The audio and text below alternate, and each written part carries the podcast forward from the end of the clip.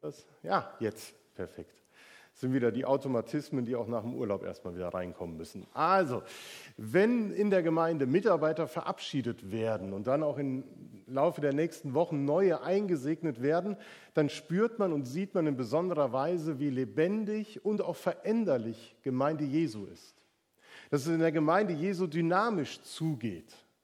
Und vor allem dadurch, dass Menschen sich engagieren, Menschen sich einbringen mit ihrem Herz, mit ihrer Leidenschaft. Und es kann eigentlich auch gar nicht anders sein, weil im Neuen Testament ja Christen als lebendige Bausteine am Bau Gottes beschrieben werden. Jeder von euch, der heute hier ist, ist ein lebendiger Baustein. Nicht irgendwie so ein Ziegel, sondern ein lebendiger Baustein der etwas bewirkt, der agiert, der kommuniziert, der aktiv ist. In 1. Petrus 2, Vers 5 lesen wir, lasst euch selbst als lebendige Steine in das Haus Gottes einfügen, das von Gott erbaut wird und von seinem Geist erfüllt ist. Und dort, wo der Geist Gottes wirkt und weht, da ist Bewegung und Dynamik. Und Mitarbeiterwechsel ist ein Moment, wo auch sich etwas bewegt.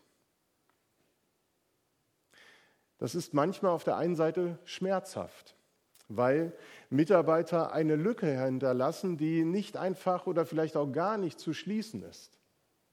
Mitunter muss sogar manchmal eine bestimmte Arbeit eingestellt werden, weil sie so eng mit der Person, die mitgearbeitet oder geleitet hat, verbunden ist, dass einfach kein Nachfolger oder keine Nachfolgerin da ist.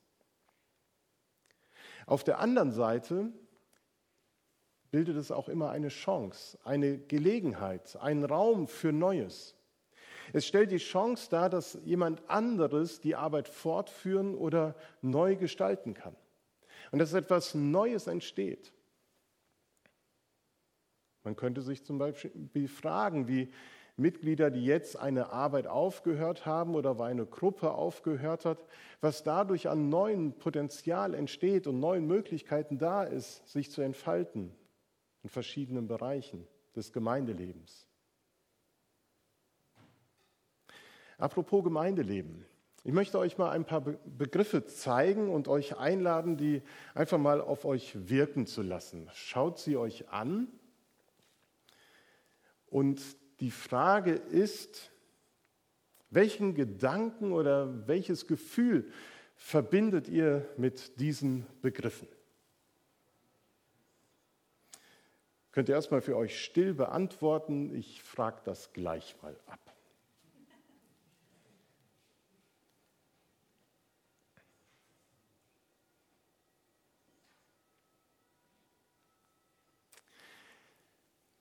Wem kam zuerst der Gedanke, in diesen Bereichen werden aktuell Mitarbeiterinnen und Mitarbeiter gesucht oder hier herrscht in irgendeiner Weise Mitarbeitermangel?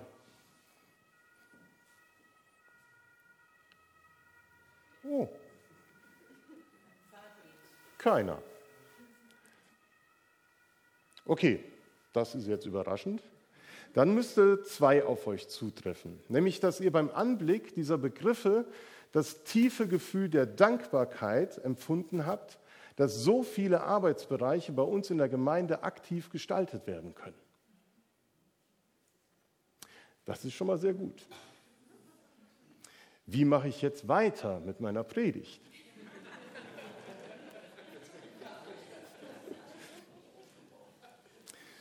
Nehmen wir mal an, ihr hättet gesagt, da fehlen überall Mitarbeiter dann hättet ihr auch recht gehabt, weil in der Tat, in diesem Bereich werden immer Mitarbeiter gesucht. Es ist immer so, dass Mitarbeiter gebraucht werden. Und ich behaupte, dass es in Bezug auf der Mitarbeit immer irgendwo einen Mangel gibt. Und deswegen kann man auf der einen Seite sagen, ja, man ist dankbar für die vielen Aufgaben und sieht das Glas halb voll oder eben halb leer. In der Gemeinde ist es, glaube ich, ähnlich. Man kann entweder den Mangel sehen oder die Dankbarkeit verspüren, dass so vieles doch möglich wird. Dass hier Mitarbeiter gesucht werden, liegt aber auf der Hand. Und man könnte eben deswegen drei Punkte das noch weiter fortführen, weil es gehört zur Gemeinde dazu. Ich habe es im Rundbrief gestern auch geschrieben, dass Gemeinde grundsätzlich davon lebt, dass Menschen sich engagieren. Es geht gar nicht anders, das System Gemeinde. Es muss Personen geben, die sich berufen fühlen, ihre Gaben, ihre Leidenschaften zum Wohle der Menschen und zur Ehre Gottes einzubringen. Und deswegen sollte Gemeinde, egal ob sie aus dem Vollen schöpft und alle Dienste in der Gemeinde besetzt hat, immer offen sein für Menschen, die sagen, ich möchte mich beteiligen. Jeder, der sich einbringen möchte, der sollte Gelegenheit dazu haben und Gemeinde sollte das prüfen. Ob die Person, die sagt, ich spüre irgendwie, dass ich in dem Bereich mitarbeiten soll, ob das auch angemessen und passend ist. Und so eben Raum schaffen für die Mitarbeit. Ich glaube, die Suche nach fähigen Mitarbeitern gehört zum Gemeindeleben von Anbeginn dazu. Mein, Jesus selbst hat ja auch erstmal seine zwölf Mitarbeiter zusammengesucht, um die Mission Gottes in dieser Welt noch in besonderer Weise zu starten. Aber auch zu Beginn der Gemeinde Jesu sind solche Veränderungen eingetreten, dass man auf einmal vor der Not stand, dass man sieben Armenpfleger, also den Zivildienst, erfinden musste oder ein Apostel musste leider nachgewählt werden. Und ich glaube, dass Paulus selbst manches Mal sorgenvoll auf sein Werk geschaut hat und sich gefragt hat, wie wird es eigentlich weitergehen? Wie wird sich die Gemeinde, in der ich gerade gründend unterwegs war, weiterentwickeln, wenn ich weiterziehen muss? Welche Menschen lassen sich in den Dienst rufen? Und vermutlich war es damals bei Paulus nicht weniger schwierig, Mitarbeiter zu finden. Und umso mehr beeindruckt eigentlich die Tatsache, dass Paulus in seinen Briefen sehr stark immer seine Dankbarkeit betont, die er gegenüber Gott hat für seine Mitarbeiterinnen und Mitarbeiter. An verschiedenen Stellen in seinen Briefen taucht manchmal auch nur dieser eine Satz auf, dass Paulus für den Glauben der Christen dankt. Dass er dafür dankt, dass sie sich so bewährt haben in ihrem Glauben, im Gebet, in dem Einsatz für andere, und da wird deutlich, dass Christen damals ihren Glauben in Worten und Taten bezeugt haben. Das war praktisch ein Automatismus. Wer Christ geworden ist, wollte, dass andere Menschen es auch werden. Und dass sie selber etwas von der Liebe Gottes und von der Gnade erfahren, die ihr Leben so reich und verändert hat. Trotz Schwierigkeiten, von denen auch berichtet wird, bleibt Paulus dankbar für das, was durch Gottes Geist möglich ist in der Gemeinde, die Gott schenkt. Und ich wünsche mir, dass wir in diese Dankbarkeit mit einstimmen. Denn dafür ist es, oder für die Mitarbeiter ist es unendlich wertvoll und wichtig, dass wir sie mit Dank nicht über, äh, überhäufen, äh, überschütten. Ja, doch, eigentlich ist es wichtig, mit Dank zu überschütten und zu sagen, es ist so wertvoll, dass ihr da seid. Nicht nur einmal im Jahr oder alle zwei Jahre, sondern dort, wo wir merken, dass Menschen sich engagieren, sollten wir diese Dankbarkeit zum Ausdruck bringen und sagen, ich danke dir, dass du dich engagierst, dass du da bist. Das ist wertvoll und das ist gut für den Dienst, den du tust. Aktuell ist natürlich so, Matthias hat es schon angedeutet, dass wir uns sicherlich an manchen Stellen neu fragen müssen, wie Gemeindeleben gestaltet wird. Jetzt unter den 3G-Bedingungen ist wieder mehr möglich. Manches wird vielleicht wieder aufgelebt oder lassen wir wieder aufleben. Anderes ist vielleicht Corona auch zum Opfer gefallen und wird so nicht mehr weitergeführt werden können. Und ich glaube, da gilt es genauso auch mit Dankbarkeit auf die Gemeinde zu blicken und auch wahrzunehmen, was alles möglich ist in der Gemeinde, trotz der Umstände oder auch möglich gewesen ist. Denn wenn wir mit Dankbarkeit auf die Gemeinde schauen, dann blicken wir mit den Augen Gottes auf die Gemeinde. Und wenn man mit den Augen Gottes anfängt, auf seine Gemeinde zu blicken und die Menschen, die dort ein- und ausgehen, wahrzunehmen, dann öffnet sich auf einmal der Blick für Dinge, die man allzu leicht auch mal übersieht oder die man sogar vergisst. Dann entdeckt man auf einmal ganz viel, wofür man dankbar sein kann, trotz manchem Mangel, der einem auch vor Augen steht und der uns den einen oder anderen vielleicht auch sorgenvoll in die Zukunft blicken lässt. Der Blick auf Defizite, der lähmt. Der Blick Gottes aber, der das Potenzial sieht, der die Menschen sieht und der uns Menschen etwas zutraut, der uns ansieht als lebenswert und liebenswert und wertvoll, der baut auf.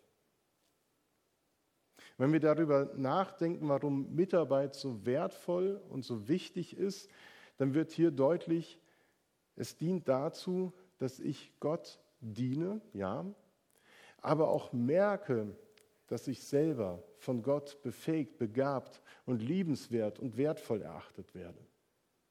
Und wenn wir das gemeinsam auch so zum Ausdruck bringen können, immer wieder neu, dann ist das, glaube ich, eine wertvolle und wichtige Sache. Als Gemeinde stehen wir in der Tradition der Baptistengemeinden. Baptistengemeinden haben von Anfang an einen starken Akzent auf aktives Christentum und lebendiges Gemeindeleben gelegt. Die Gemeinde Jesu ist faktisch zur Aktivität berufen. Jeder Christ ein Missionar oder jeder Christ ein Gitarrist, das waren so Schlagworte vor einigen Jahrzehnten. Manche erinnern sich daran, wie ich merke. Und das steht zu dem anderen Schlagwort, was auch immer stark betont wird, allein aus Gnade gerechtfertigt zu sein. Bedeutet das, weil ja alles aus Gnade gerechtfertigt ist, dass ich mich zurücklehnen kann und Gott walten lassen kann?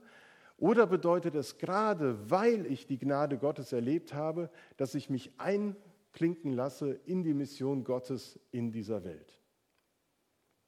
Wenn ich mich zurücklehnen würde, so hat es Bonhoeffer damals gesagt, dann wäre das eine billige Gnade. Und der baptistische Theologe Wiat Popkes für Neues Testament, den ich auch noch erlebt habe als Professor, der hat 1984 das Buch geschrieben, Gemeinde, Raum des Vertrauens. Ich weiß nicht, wer es von euch im Schrank hat.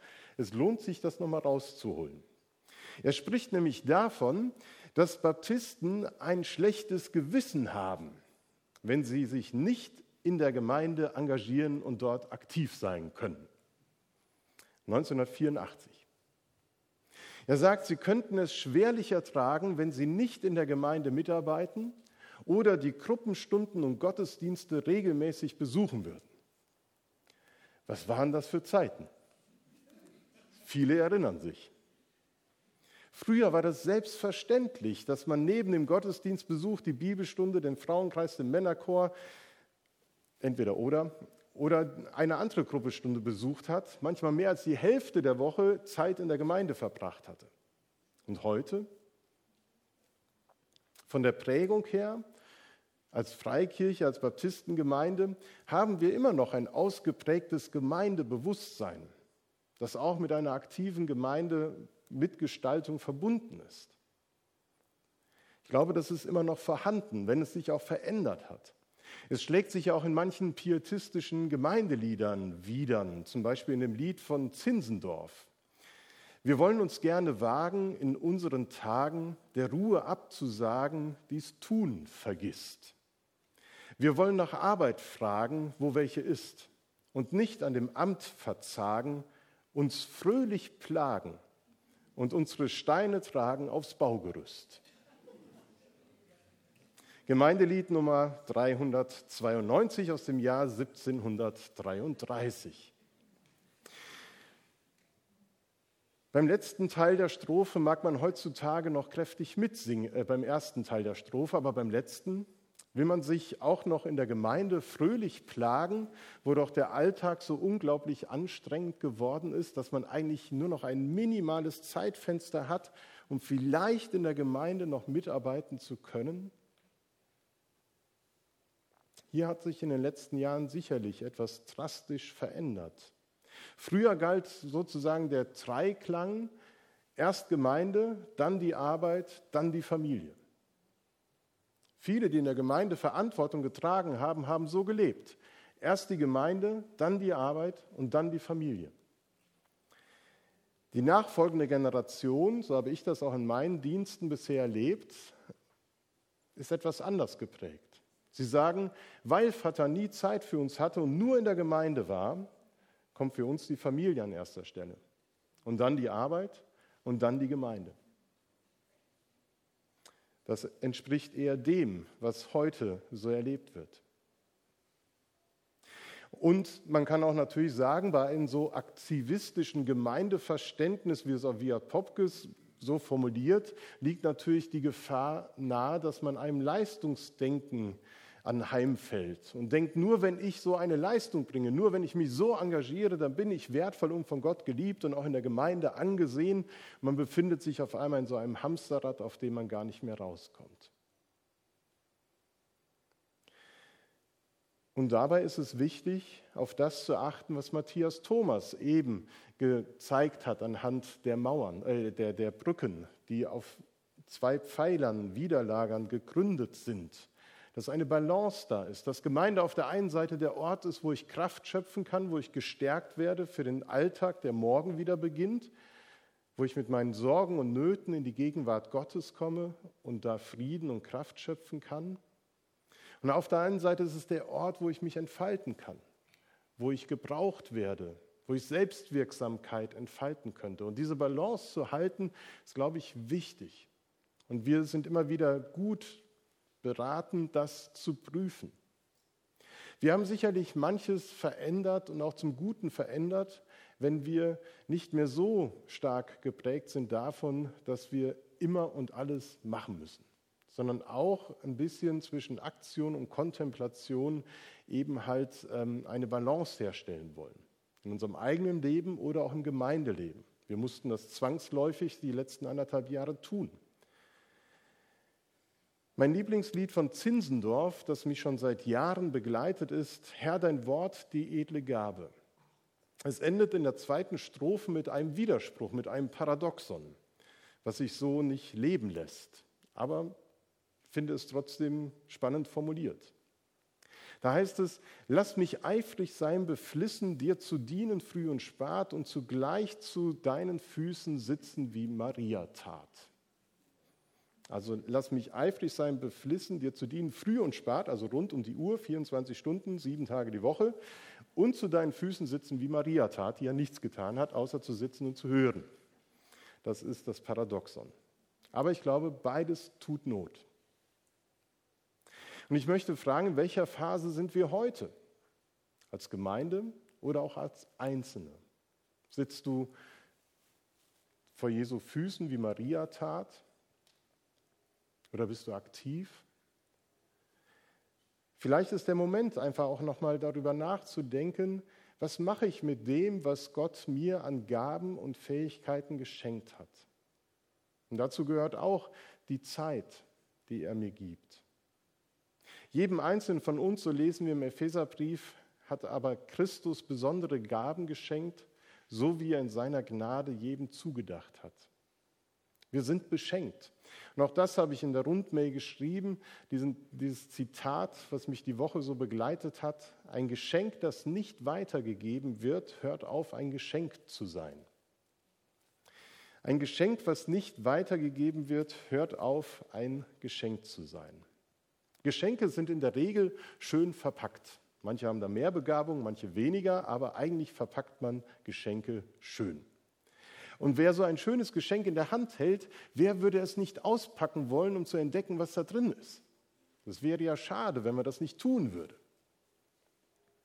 Und wenn man es dann ausgepackt hat und entdeckt, etwas Wunderschönes, wer wollte das nur für sich behalten? und nicht vielleicht einem nahestehenden Menschen oder allen möglichen Menschen zu erzählen, seht her, was ich geschenkt bekommen habe. Das ist das Schönste, was ich je bekommen habe. Weder das eine noch das andere entspricht so. Wenn wir ein schönes Geschenk bekommen, wir wollen es auspacken. Und wir wollen anderen davon erzählen, wie schön das ist. Und ich glaube, Mitarbeit in der Gemeinde ist deshalb so wertvoll und wichtig, weil wir dadurch Geschenke vermehren, Geschenke weitergeben, die für andere von besonderer Bedeutung sein werden, die andere berühren und die wiederum es weiter verschenken. So ein Schneeballsystem entsteht und immer mehr Menschen werden erfasst von den Geschenken, die Gott gibt. Ich wünsche euch, dass ihr mitnehmt, dass ihr beschenkt seid Und dass ihr überlegt, wie kann ich dieses Geschenk weitergeben? Wie kann ich dazu beitragen, dass das gemehrt wird? Das andere, was in Bezug auf die Mission Gottes zu sagen wäre und warum Gott nicht alleine sein Werk vorantreibt, sondern mit uns gemeinsam, das werde ich an anderer Stelle erzählen. Dafür soll heute die Zeit nicht reichen. Aber wir werden uns noch häufiger mit diesem Thema beschäftigen und in den nächsten Wochen nicht nur allein über Mitarbeit sprechen, sondern überhaupt über Gemeinde. Ich glaube, es ist wichtig, dass wir jetzt nach den Sommerferien anfangen, neu über Gemeinde nachzudenken und zu fragen, wie wollen wir Gemeindeleben in Zukunft gestalten? Was soll uns wichtig sein? Was haben wir festgestellt, das unabdingbar ist, was nicht vermisst werden darf? Und wo gibt es Dinge, wo wir sagen, da wäre durchaus Platz für Neues, was wir wagen können? Das Ganze mündet, wie wir schon angekündigt haben, am 3. Oktober in einen Gemeindetag, den wir gestalten wollen und wo wir sehr konkret mit euch eben das auch festhalten wollen. Was ist für uns als Gemeinde wichtig? In den Wochen dahin wollen wir uns innerlich vorbereiten, verschiedene Aspekte auch in den Gottesdiensten betrachten, eine Taufe feiern, die uns nochmal ganz besonders auch deutlich macht, was Gemeinde ausmacht und Christsein berührt und da möchte ich euch einladen, einfach in den nächsten Wochen mit einem wachen Geist und einem offenen Herzen in die Gottesdienste zu kommen, über Gemeinde nachzudenken und für Gemeinde zu beten. Einladen möchte ich euch jetzt auch mitzusingen. Ein Lied, das aber auch ein Bekenntnis ist, ein starkes Bekenntnis, wo davon nämlich gesprochen wird, hier bin ich, und sende mich. Also nicht, Herr, hier bin ich, sende meinen Bruder und meine Schwester, sondern sende mich. Ich bin bereit zu gehen.